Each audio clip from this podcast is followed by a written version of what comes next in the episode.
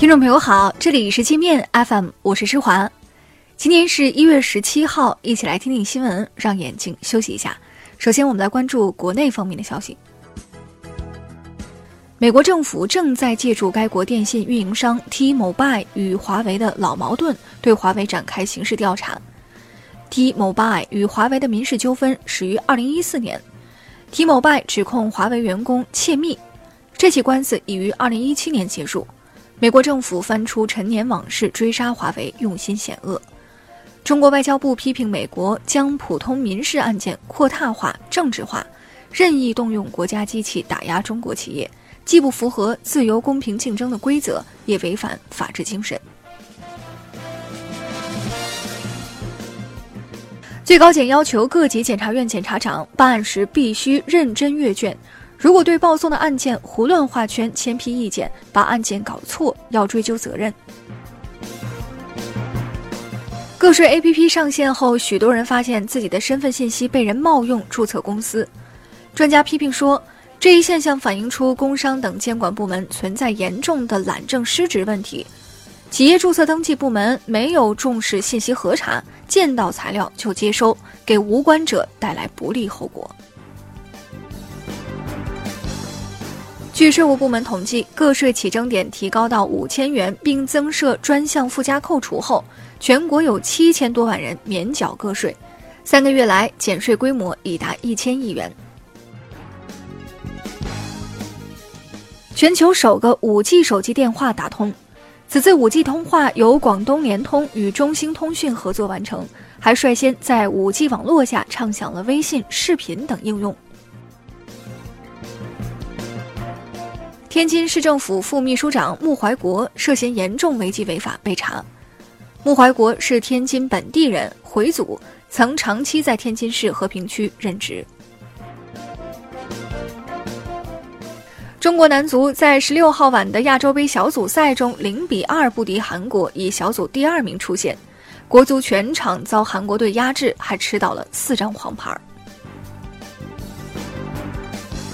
北京地铁车厢里的座位将大幅减少，地铁四号线已开始试点通过减少座椅缓解早晚高峰拥挤。拆除座椅后腾出的空间，可以为携带婴儿车、乘坐轮椅和携带大件行李的乘客提供方便。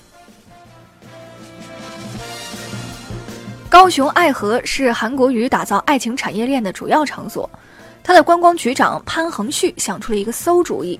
就是邀请网民跳河向情侣表达爱意。精神科的医生嘲讽这个无厘头的局长说：“不要再白痴了，这是在诱导自杀。”广东陆丰毒品村原村支书蔡东家十七号被执行死刑。蔡东家与他人密谋，先后两次在陆丰甲溪镇博社村内制造冰毒一百八十公斤，贩卖获利。杭州一个年轻人买了两个 LV 包，没用多久，一个掉漆，一个褪色。LV 上海总部竟然把原因甩锅给空气，说包包褪色掉漆是空气质量不好造成的。一个大品牌这样耍赖，真的好吗？湖南邵阳一辆货车压死两只鸡，鸡主人拦车索赔两百块，与司机发生争执，司机一怒之下开车压死了鸡主人。这为了两只鸡，一人丢了性命，一人面临坐牢，因小失大，何苦来哉？我们再来关注国际方面的消息，美俄中导条约磋商谈崩，美国宣称将从二月二号起退出中导条约。白宫高官说，俄罗斯拒绝顺从美国，普京警告美国退出条约将导致严重后果。川普用政府关门威逼民主党拨付修墙款，民主党还以颜色，决定推迟川普本月二十九号到众议院发表国情咨文的计划，直到川普投降为止。白宫幕僚担心政府长期关门会破坏经济，建议川普悠着点儿，但是川普不松口。墨西哥前总统涅托被曝收受大毒枭古兹曼一亿美金的贿赂。古兹曼是一个国际贩毒集团的头目，这个集团是美国最大的毒品供应商。古兹曼的哥伦比亚助手爆料说，聂托在受贿一亿美元前，曾索贿二点五亿美金。韩国近期遭遇史上最严重的雾霾，舆论呼吁韩国减少燃煤发电，发展核电等清洁能源，缓解空气污染。但是专家们不愿正视自身环境治理，坚持甩锅中国，称污染源来自中国。英国首相特蕾莎梅不信任投票中以十九票的微弱优势死里逃生，保住了首相职位。前一天，他主导的脱欧协议被议会否决。欧盟已表态，脱欧协议不容重谈。伊朗电视台一名经常批评美国种族歧视的美籍黑人女记者被 FBI 逮捕。这名记者是个穆斯林，警察把她扔进拘留所后，逼她吃猪肉。